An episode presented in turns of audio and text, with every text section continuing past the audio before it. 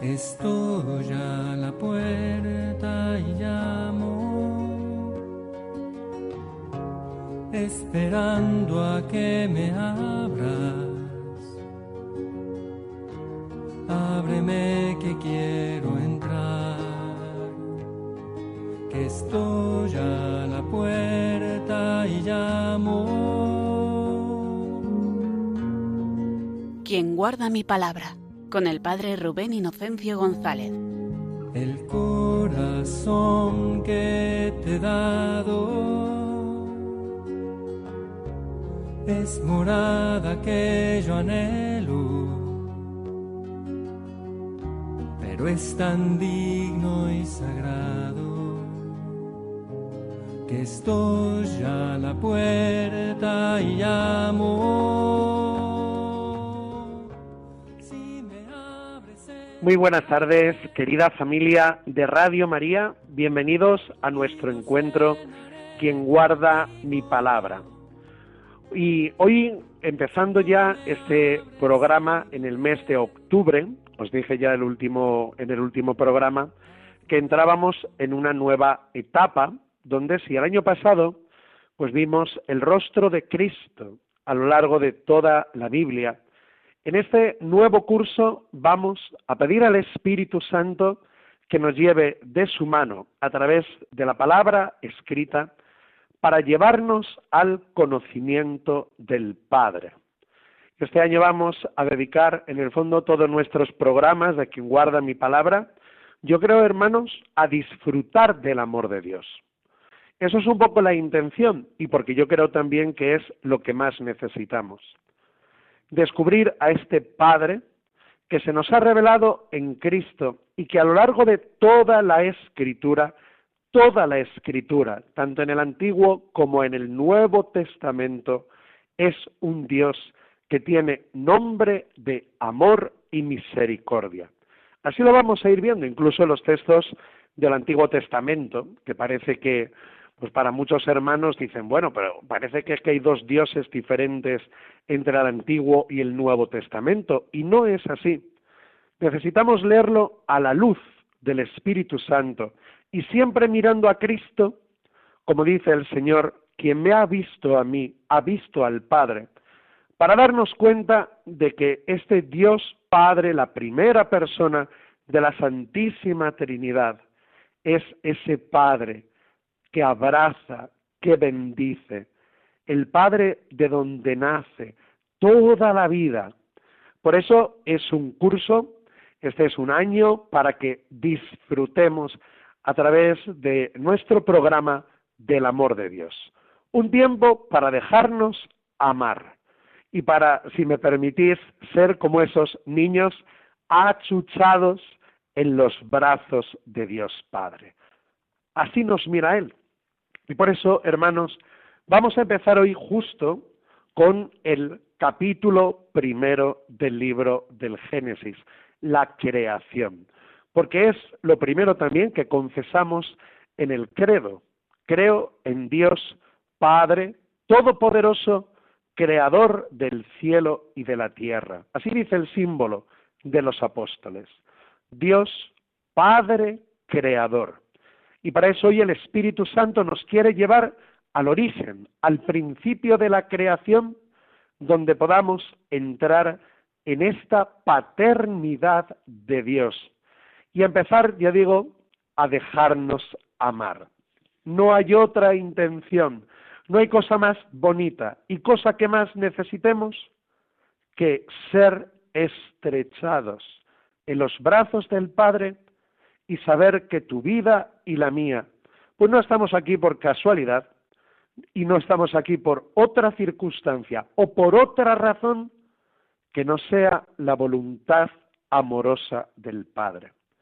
Por eso vamos a pedir al Espíritu Santo que venga en nuestra ayuda, tanto los que seguís en directo este encuentro como los que lo vais después a escuchar en diferido a través de los podcasts de Radio María que venga el Espíritu del Señor, el Espíritu que nos convence del amor de Dios y el que nos va a hacer entrar en el corazón del Padre, como dice San Pablo a los Gálatas. El Espíritu Santo es el que clama en nuestro interior, Abba, papaito. El Espíritu que nos da Jesús para poder tener vivencia de esa paternidad, de ese Dios papaito, como lo vive Jesús. Así invocamos al Espíritu del Señor.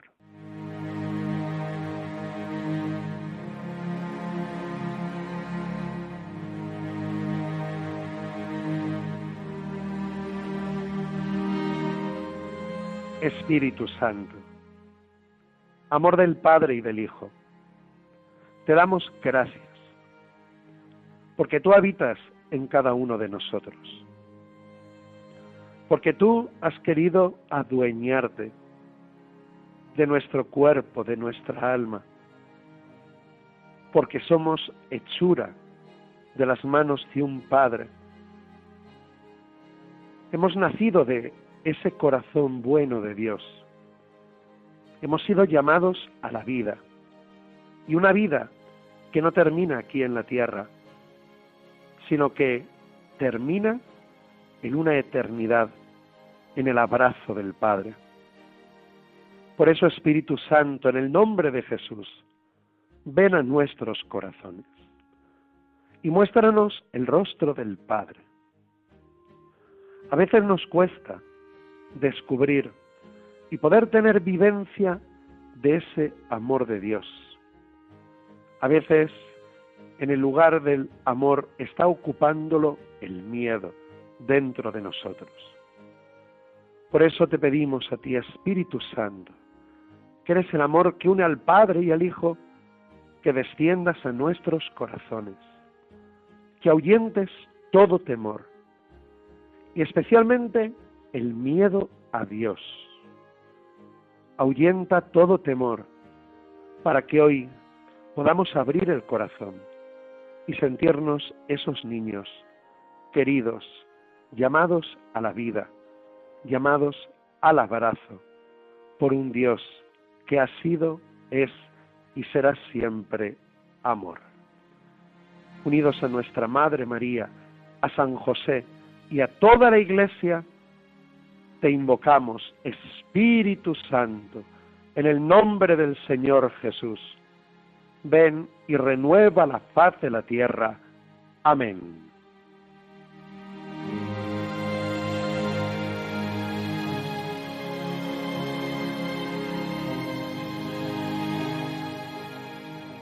Y así acogemos en oración la palabra del capítulo primero del libro del Génesis. Al principio creó Dios el cielo y la tierra. La tierra era soledad y caos, y las tinieblas cubrían el abismo. Pero el Espíritu de Dios aleteaba sobre las aguas. Entonces dijo Dios, haya luz, y hubo luz. Vio Dios que la luz era buena, y la separó de las tinieblas, y llamó a la luz día y a las tinieblas noche. Hubo así tarde y mañana, día primero. Después dijo Dios, haya un firmamento entre las aguas que separe las unas de las otras. Y fue así. E hizo Dios el firmamento, separando por medio de él las aguas que hay debajo de las que hay sobre él. Y llamó Dios al firmamento cielo. De nuevo hubo tarde y mañana, día segundo. Dijo luego Dios, reúnanse en un solo lugar las aguas inferiores y aparezca lo seco. Y fue así. Dios llamó a lo seco tierra y a la masa de las aguas llamó mares. Y vio Dios que esto era bueno. Dijo después Dios, produzca la tierra hierbas, plantas sementíferas de su especie, y árboles frutales que den sobre la tierra, frutos conteniendo en ellos la simiente propia de su especie. Y fue así. Produjo la tierra hierbas, plantas de su propia especie y árboles frutales que dan fruto conteniendo en ellos la simiente propia de su especie. Y vio Dios que esto era bueno. Hubo de nuevo tarde y mañana, día tercero.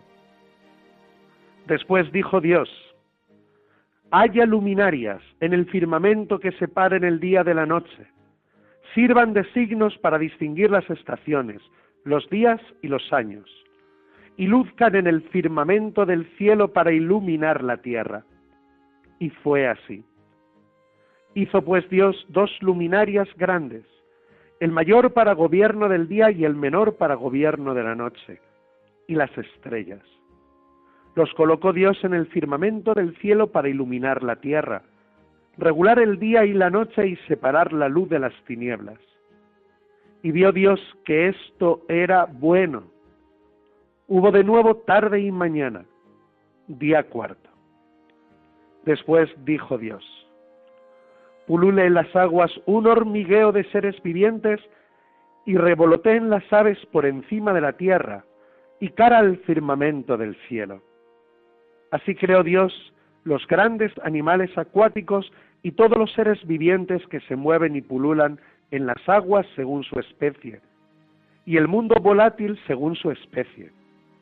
Y vio Dios que esto era bueno.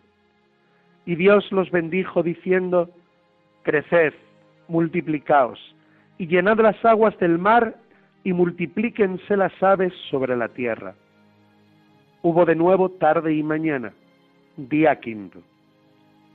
Después dijo Dios, produzca la tierra animales vivientes según su especie, ganados, reptiles y bestias salvajes según su especie. Y fue así. Hizo pues Dios las bestias de la tierra, los ganados y los reptiles campestres, cada uno según su especie, y vio Dios que esto era bueno. Después dijo Dios, hagamos al hombre a nuestra imagen, según nuestra propia semejanza. Domine sobre los peces del mar, sobre las aves del cielo, sobre los ganados, sobre las fieras campestres y sobre los reptiles de la tierra. Dios creó al hombre a su imagen. A imagen de Dios lo creó. Hombre y mujer los creó. Y Dios los bendijo diciendo, Sed prolíficos y multiplicaos. Poblad la tierra y sometedla. Dominad sobre los peces del mar, sobre las aves del cielo y sobre cuantos animales se mueven sobre la tierra. Y añadió, Yo os doy toda planta sementífera sobre toda la superficie de la tierra, y todo árbol que da fruto conteniendo simiente en sí. Ello será vuestra comida a todos los animales campestres, a las aves del cielo y a todo cuanto se mueve sobre la tierra, con alma viviente, yo doy para comida todo herbaje verde. Y fue así. Vio Dios todo lo que había hecho, y he aquí que todo era bueno. De nuevo hubo tarde y mañana, día sexto. Así fueron acabados el cielo y la tierra y toda su ornamentación Dios dio por terminada su obra el séptimo día y descansó. Palabra de Dios, te alabamos, Señor.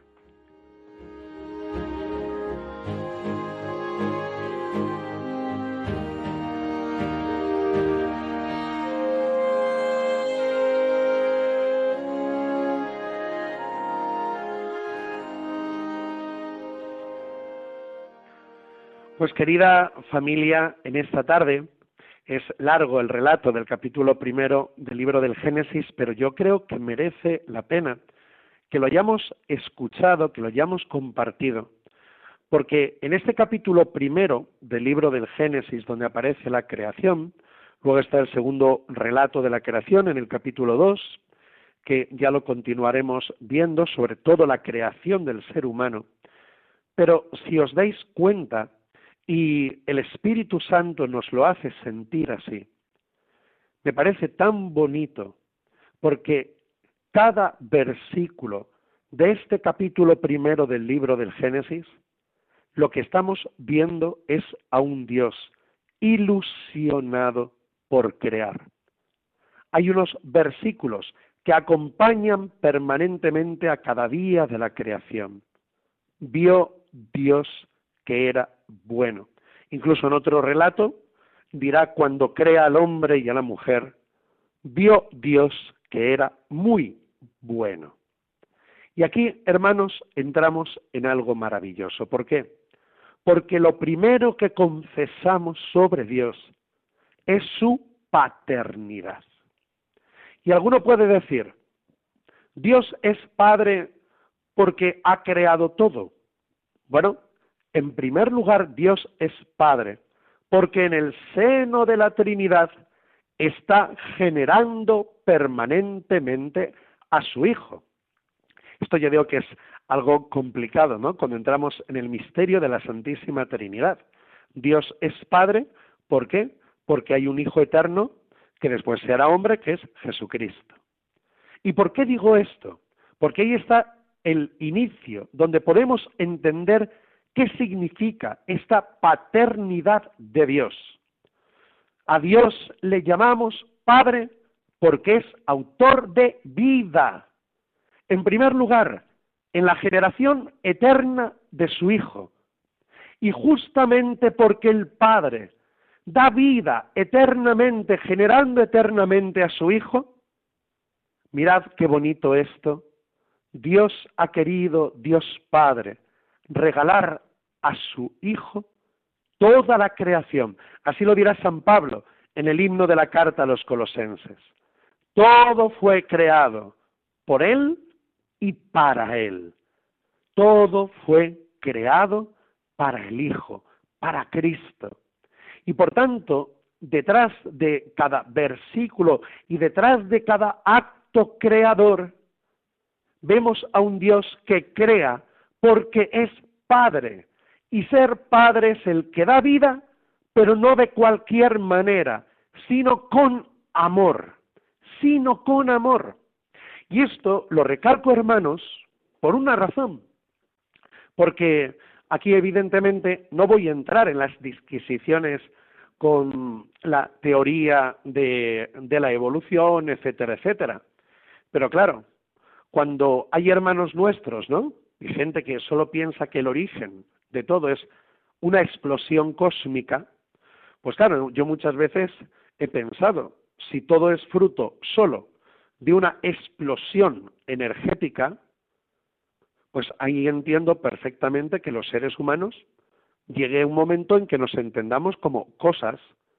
Si yo soy el producto y todo es producto de una explosión energética solamente, es decir, la teoría del Big Bang, somos cosas. Pero claro, si yo veo que la razón de todo, el verdadero Big Bang, el más importante, es la explosión en el corazón de un padre que ama tanto, que quiere dar vida, que quiere llenar de, de, bendición y de regalo a su hijo. Y en ese regalo y bendición que hace el Padre al Hijo, estamos tú y yo. Entonces todo cambia. Porque entonces yo ya no soy el producto de una simple explosión, de una cosa. Lo que me rodea tiene un sentido, tiene un para qué, tiene una razón y es el amor de Dios. Por eso, hermanos, qué importante es darnos cuenta de esto. Es que cambia mucho todo de pensar que soy una cosa a pensar que todo lo que me rodea tiene un punto de origen, que es el amor de un padre. Todo es diferente entonces. Ahí es donde nos damos cuenta que los seres humanos somos capaces de admirarnos al contemplar el horizonte, al contemplar la belleza de la creación, al contemplar lo que nos rodea. Contemplar significa darme cuenta de que detrás de todo esto hay mucho amor. De pronto cuando llega y uno ve la luna, la belleza de la luna, la belleza de las estrellas, dices, qué bonito. Pero claro, no es solo qué bonito, es que detrás hay alguien que ha puesto mucho amor en todo lo que ha creado, y especialmente en el ser humano. Por eso hablamos. Ese es el primer rasgo o la primera revelación de la paternidad de Dios, la creación. Es verdad que la misma creación confesamos en la fe que todo está creado por el Padre, el Hijo y el Espíritu Santo. Los tres intervienen en la creación. Pero el Padre crea todo para regalárselo a su Hijo. Y ya digo, en una explosión de amor. Y ahí estamos, insisto, tú y yo. Es que tú y yo somos un regalo. Eso yo no sé si lo habrás pensado alguna vez, pero cuando Dios te ha llamado a la vida, cuando Dios te ha creado, te ha llamado a la vida, llamado a la vida, tú no existías y fuiste llamado a la vida, porque Dios ha querido y porque Dios te ha querido, y porque tú eres un regalo que el Padre le hace a su Hijo. Eres un regalo y nunca te consideres en menos. Eres un don para el Hijo. Eres un don para los demás. Este es el sentido profundo de la creación.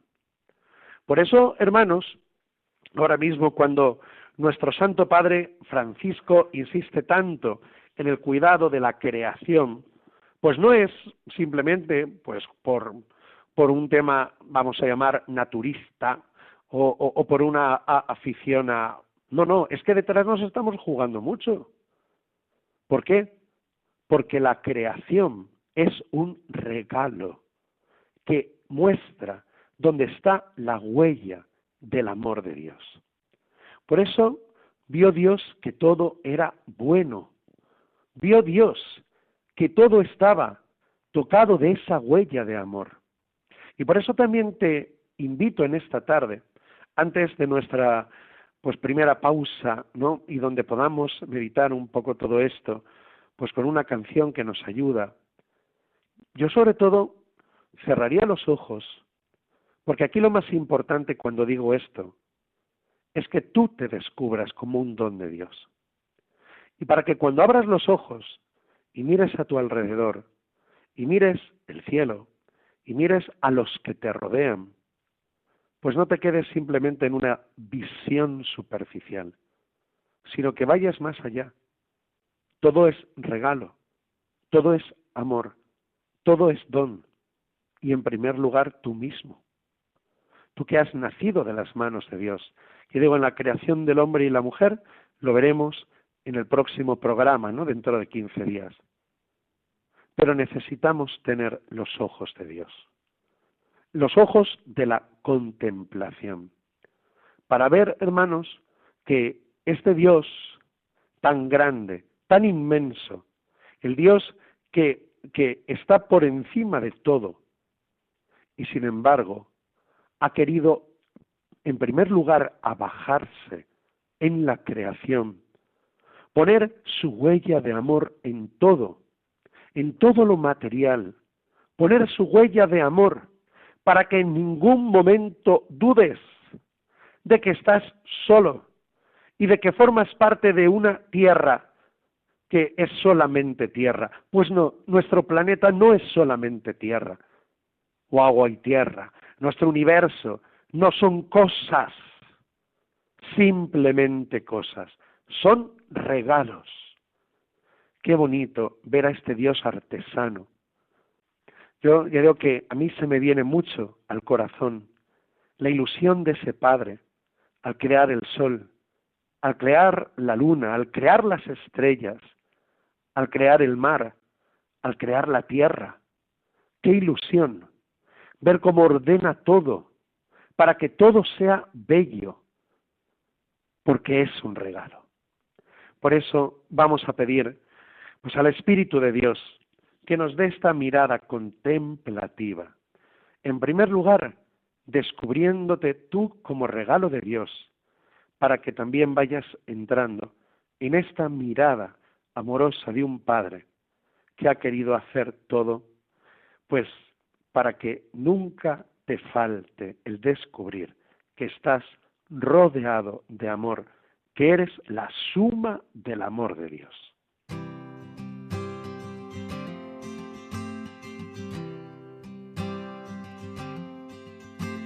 Mirada creadora creando, la del Salvador salvando, mirada de la comunión amando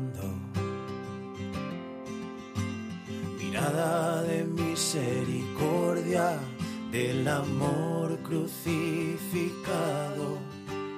mirada que penetra en mi alma un fuego abrasador.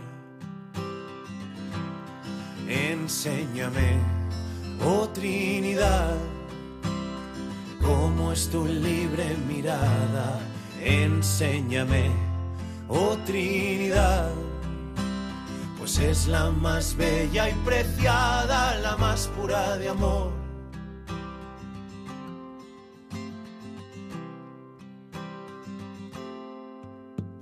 Mirada de verdad sincera, mirada de rey que reina, mirada que envuelve mi vida y purifica.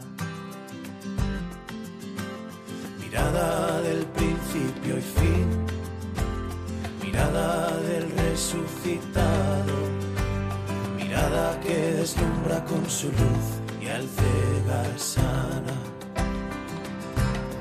Enséñame, oh Trinidad, cómo es tu libre mirada, enséñame, oh Trinidad, pues es la más bella y preciada,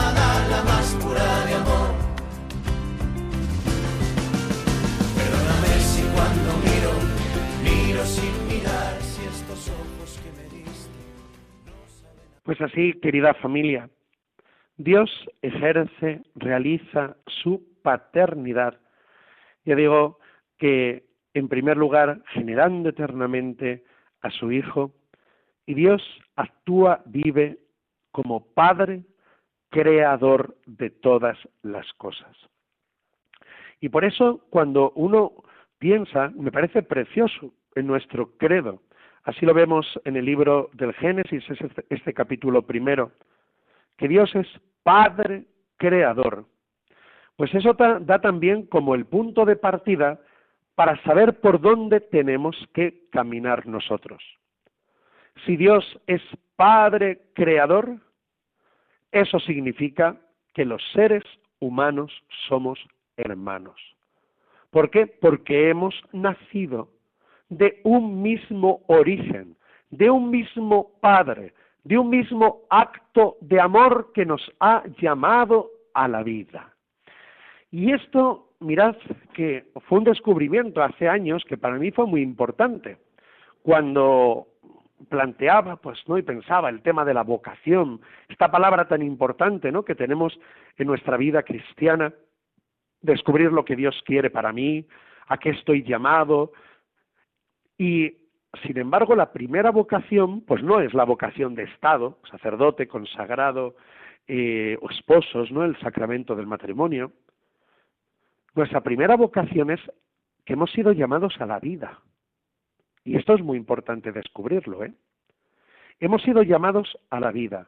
Y ser llamados a la vida es que cuando el Señor te ha creado y has sido querido cuando has nacido, has venido a este mundo, Dios, ¿qué quiere de ti al llamarte a la vida? Pues algo muy bonito, que aproveches y disfrutes del don que Dios te hace. La vocación a la vida es para que vivas y no sobrevivas, que es muy diferente. La primera palabra que el Padre ha pronunciado sobre ti, sobre mí, es vive. Y sabiendo que tú y yo hemos sido pensados, queridos, deseados por Dios desde toda la eternidad. Ahí estábamos tú y yo en Adán y Eva. Ahí estábamos en ese corazón de Dios desde toda la eternidad. Y por eso la primera vocación del ser humano es que hemos sido llamados a la vida y por tanto, repito, a vivir y no a sobrevivir. La vida es un camino para aprovecharlo intensamente. Y por eso si tú y yo hemos sido creados por amor, también el poder aprovechar o responder a la vocación a la vida va por el mismo camino. Si Dios es mi Padre y me ha llamado por amor a la vida, yo tengo, necesito, deseo andar en amor, aprovechando el día a día, aprovechar el regalo de la vida, cuidar el regalo de la vida. Esto, yo digo que es, eh, esto es algo muy importante, sobre todo porque dentro de las dificultades que podemos tener cada día, dentro de la cruz de cada día, pero claro, no hemos sido llamados como para que Dios nos fastidie en este mundo. De hecho, hay hermanos que hoy piensan, ¿no? Y de hecho hay hasta movimientos sociológicos que, que, dicen que, bueno, pues que, que, ¿para qué tener hijos si en el fondo van a nacer para este, me vais a perdonar, esta porquería de mundo? El desprecio a la vida. Y hoy vemos este desprecio a la vida también en multitud de formas, multitud de maneras, donde parece que ya la vida no es un regalo, sino que vivir es un problema. Claro, Dios no nos llamó a la vida para convertirlo en una supervivencia. Dios no nos llamó al valle de lágrimas, eso lo veremos más adelante. Dios hizo de un mundo un paraíso y ahí nos puso en ese paraíso y nos ha llamado a ese paraíso para que lo aprovechemos intensamente. Y ese aprovecharlo, cuando decimos que Dios es Padre Creador, pues no puede ser por otro camino que amando mucho y dejándonos querer. Amando mucho en primer lugar la obra maestra de Dios, que es mi hermano, el ser humano, y amando intensamente la creación que nos rodea, como dice el Santo Padre, esta casa común, este hogar común que es la tierra. Amando, amando, no sobrevivir sino viviendo, sabiendo que si mi origen es el amor y nuestra meta, por tanto, es también un amor eterno, el camino no puede ser otro. Qué bonito. He sido llamado a la vida. Mi vida es querida, mi vida es deseada, mi vida ha sido diseñada, soñada por un Dios que pensó en mí desde toda la eternidad. Y por eso también, hermanos, está esa vocación nuestra desde la paternidad de Dios a ser después colaboradores en la construcción de la creación. Y por eso yo creo que hoy es también una llamada muy bonita del Espíritu dentro de tu corazón a volver a nuestras raíces, a volver a nuestro origen, a volver y caer en la cuenta de que tenemos un camino por delante hacia la eternidad, donde Dios me ha llamado a amar mucho y a dejarme amar. Yo digo que es cierto que nuestra vida tiene toda esa parte de cruz y de dificultades. Es cierto que hablar de la vocación a la vida y de disfrutar de la vida, pues hoy el concepto de disfrutar, pues eso también puede estar muy confundido.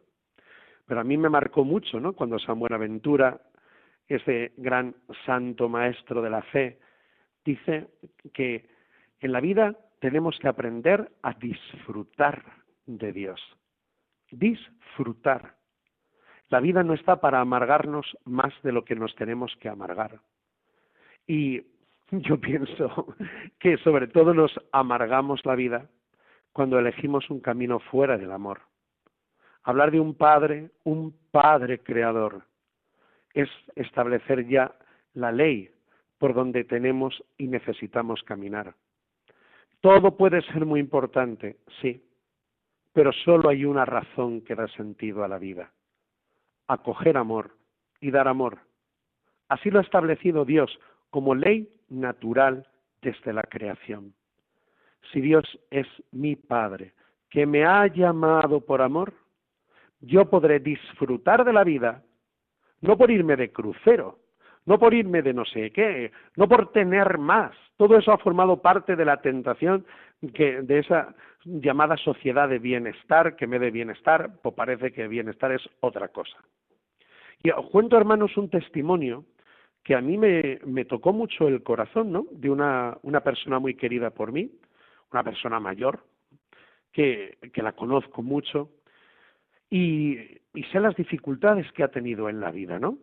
Una persona muy mayor que se quedó viuda de joven, tuvo que sacar a sus hijos adelante, luego cuidar a sus padres mayores también enfermos, a su hermana enferma, nunca salió de vacaciones, nunca ha tenido nada, solo lo que ha podido es trabajar y trabajar y cuidar, cuidar, cuidar. Y hablando pues de estas cosas, pues de pronto haciendo memoria, ¿no? De pues de tantas cosas que habían pasado en su vida, ¿no? Donde digo que ella no ha hecho otra cosa más que cuidar. Donde dices, ni vacaciones, ni esto, ni lo otro. Para muchos dirían, qué, qué, qué vida más perdida, ¿no? Y en esa conversación me acaba diciendo, pero ¿sabes lo que te digo? Que la vida es bonita. A mí eso me sobrecogió, sobre todo siendo consciente de la dureza de la vida de esta persona, ya de 88 años.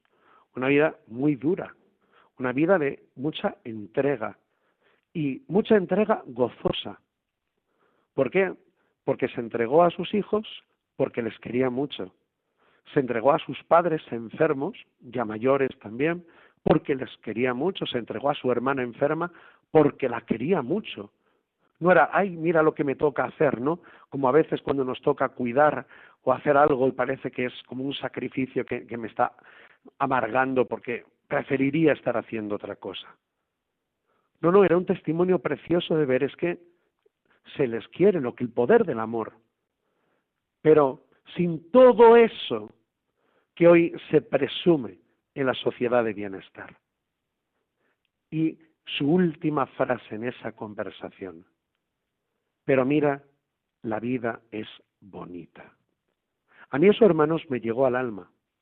¿Por qué? Pues porque en el fondo, pues yo creo que todos somos un poco presa, ¿no? De, de esa idea falsa de la sociedad de bienestar, de tener, salir, o muchas veces, que yo lo vi, que cuánto se escucha de lo de cuida tu propio yo, tú eres el primero, tú eres... y, y después te das cuenta que tú no eres más feliz. No eres más feliz. Lo primero eres tú, piensa primero en ti, la autoestima y todo esto, y resulta que por ese camino de engordar el propio yo, al final no nos sirve para nada. Es como un globo que se hincha y a la mínima se pincha y explota. Y te quedas en la nada, en el vacío, en el sinsentido. Y sin embargo, al revés, cuando resulta que dices, ¿qué he hecho en mi vida? Cuidar, cuidar, cuidar, amar, amar, amar. Resulta que al final se nos queda un corazón satisfecho, un corazón en paz, y no porque hayamos hecho lo que teníamos que hacer, sino porque entendimos el camino por el que el Padre nos puso, que es el camino de colaborar con Él en la creación, amando y dejándonos querer. Es así que es la sociedad de bienestar. La sociedad de bienestar es cuando uno se encuentra con el abrazo, es cuando uno se encuentra con la mano tendida. Es cuando uno lo que le importa en el corazón es cuidar a los que amo, incluso cuidar a aquellos que a lo mejor necesitan mi ayuda. Cuidar, porque ese es el rasgo del Padre en la creación. Cuando Dios ve que todo era muy bueno, que todo era bueno, esa belleza de la creación lo da el amor, lo da el amor. Todo es bello y tenemos la mirada de Dios cuando miramos con amor. Esto, mirad, hermanos, que igual os pongo un ejemplo, que es quizá un ejemplo muy tonto. Pero si tú un día estás mosqueado, estás enfadado y el día es un desastre, y te pones a mirar la luna y las estrellas hasta probablemente que, es que ni te pares siquiera, porque estás ya encerrado en ti mismo. Sin embargo, somos capaces de admirarnos y de salir de nosotros mismos cuando hay amor en el corazón. Claro, nosotros somos capaces de contemplar cuando hay amor en el corazón. Por eso el colaborar con este Padre en la obra de la creación no es que tú seas capaz de hacer grandes inventos en favor de la humanidad. Colaborar con el Padre en la creación no es solo el avance de la ciencia, y sobre todo cuando la ciencia se vuelve contra el mismo ser humano. La manera de colaborar con el Dios Padre Creador es por el mismo camino, por la razón por la que Él creó todo. Todo por amor y para el amor. Todo por amor y para amar. Ese es el camino verdadero de la sociedad de bienestar y de colaborar y reflejar la belleza de la creación. Esa es la labor que nosotros tenemos. Por eso el Santo Padre Francisco insiste tanto en esa palabra bella de cuidar, cuidar. Cuidar implica ternura, cuidar implica estar a gusto, aprender a disfrutar de dar la vida por los demás, disfrutar de dar la vida por los demás. Perdonadme, repito, disfrutar de dar la vida por los demás. Esto lo repito porque ya digo que todos estamos contagiados o un poco intoxicados de, de esos mensajes del yoísmo cuando nos dejan vacíos. Hoy el Señor quiere darte la oportunidad de esto. Como decía San Bernardo, es que el primer fruto del amor es amar. El poder amar, porque como me encierra en mí mismo estoy perdido. Pero cuando puedo cuidar y expresar así esos rasgos del Padre Creador que ha hecho todo con tanto mimo y cuida todo con tanto cariño, hacer lo propio de Dios, visibilizar al Dios creador, es cuando tú abrazas, cuando tú cuidas, cuando tú estás pendiente y cuando tienes también la libertad de que cuando tú lo necesitas, también eres capaz de coger la mano que se te ofrece, el abrazo que se te regala. Así somos colaboradores, visibilizamos el amor de la creación.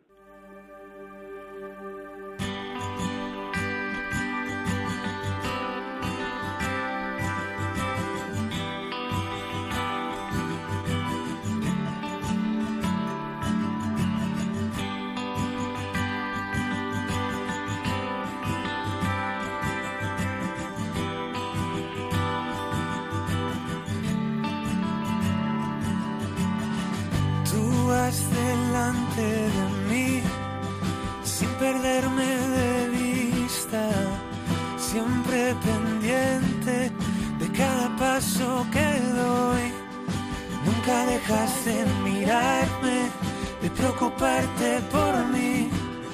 Y cada día de mi vida tú estás ahí. Si fuera por mis fuerzas, sería un infeliz. Pero vivo por tu gracia. por eso sigo aquí. Tú nunca dejas de cuidarme y no me dejarás, nunca me dejarás. Tú nunca dejas de cuidarme y no me dejarás.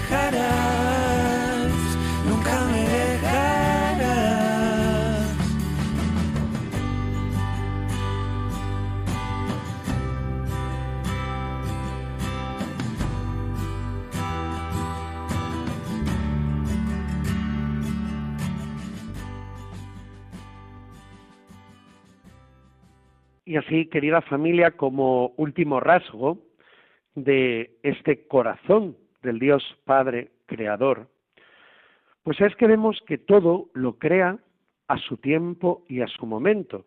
En el capítulo primero del libro del Génesis se habla de esos días, donde Dios va creando poco a poco. Todo tiene su lugar, todo tiene su tiempo. Y esto, eh, hermanos, lo recalco porque creo que de las características más bellas del corazón del Padre es la paciencia, la paciencia de Dios. Nos cuenta que, primero, que Dios creó todo como confesamos en nuestra fe, no por necesidad, sino justamente por hacer un regalo al Hijo, convertirnos en regalo, no por necesidad. Y Dios mismo ha hecho todo con paciencia y hace todo con paciencia. Todo a su tiempo, todo en su lugar. Y esto, digo hermanos, me parece muy bonito porque esto nos ayuda también a entender muchas cosas sobre el modo de actuar de Dios en nuestra propia vida. Creo que es más el enemigo el hacer las cosas mal y pronto que y más propio del Espíritu, del Espíritu Santo, el hacer todo a fuego lento. Así es como Dios hace todo, con fuego lento, con el fuego de su amor, con el fuego de su Espíritu. Dios hace todo con una ternura, vamos a decir que es el primero que tal como nos lo describe el libro del Génesis, quiere saborear y gozarse en su creación. Gozarse en su creación no por decir, mira qué bien hago las cosas, no, sino qué bonito el regalo que quiero hacer, pensando en ti y pensando en mí. Esto es como cuando nosotros tenemos que hacer un regalo a alguien que queremos mucho y a veces cuanto más le queremos, pues más nos queremos esmerar, ¿no? Más tiempo nos lleva y además ahora añado una tarjetita con una felicitación y ahora hasta me tiro tres horas para ver si el lazo del regalo lo hago de esta manera o de la otra, ¿no?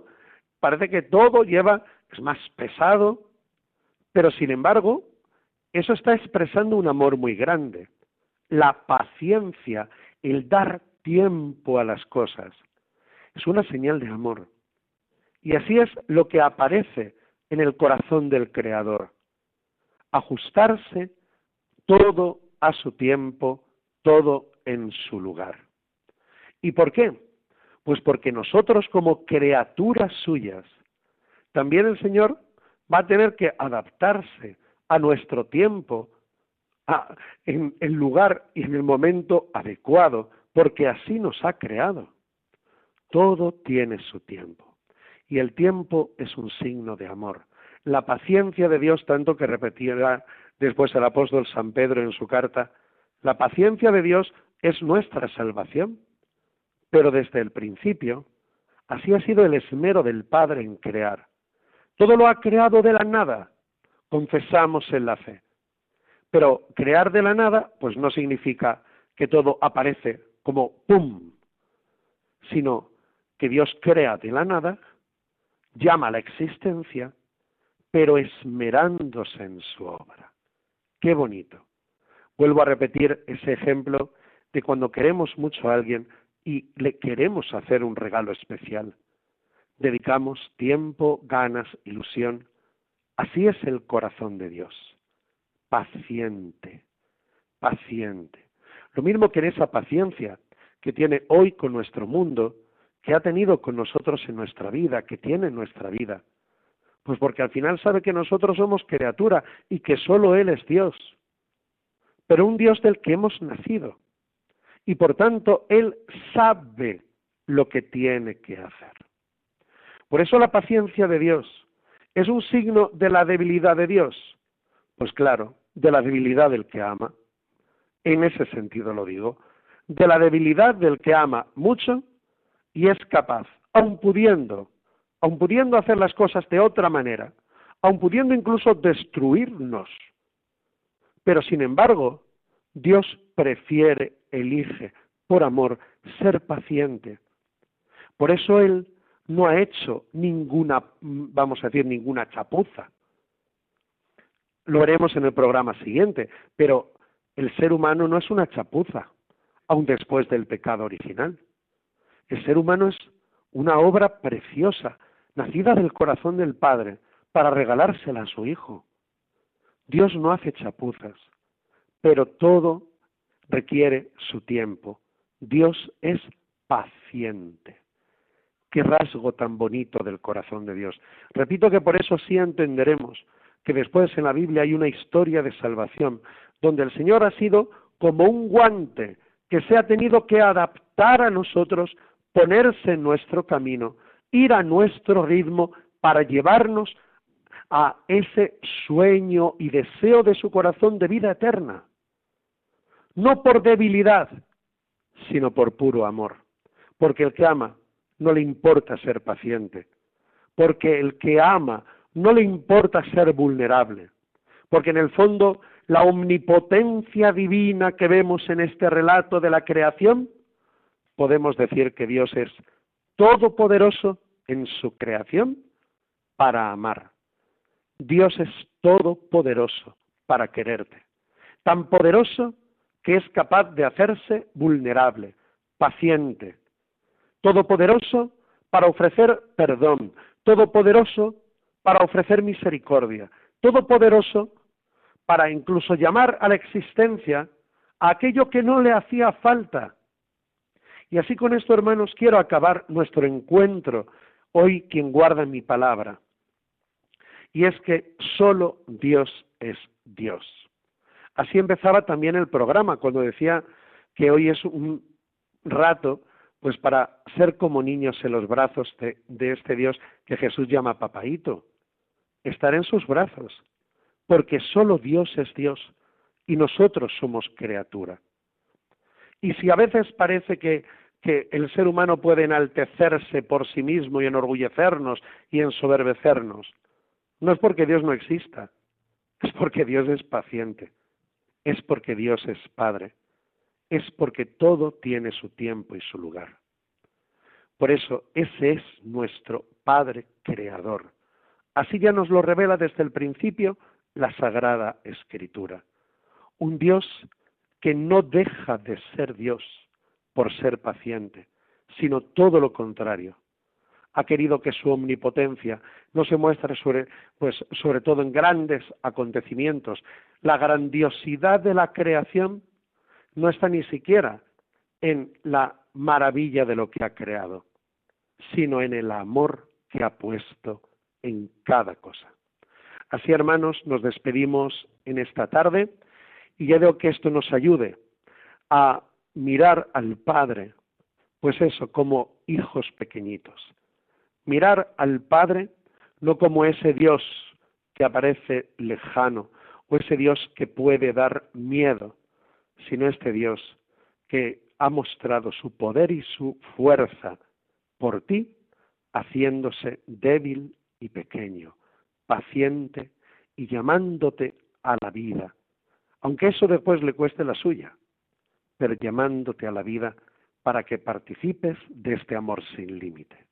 Así, querida familia de Radio María, que Dios os bendiga.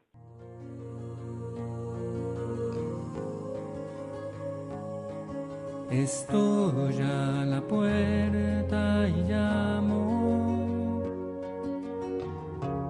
esperando a que me abras. Ábreme que quiero entrar, que estoy a la puerta y llamo. Quien guarda mi palabra, con el padre Rubén Inocencio González. El corazón que te he dado es morada que yo anhelo, pero es tan digno y sagrado que estoy a la puerta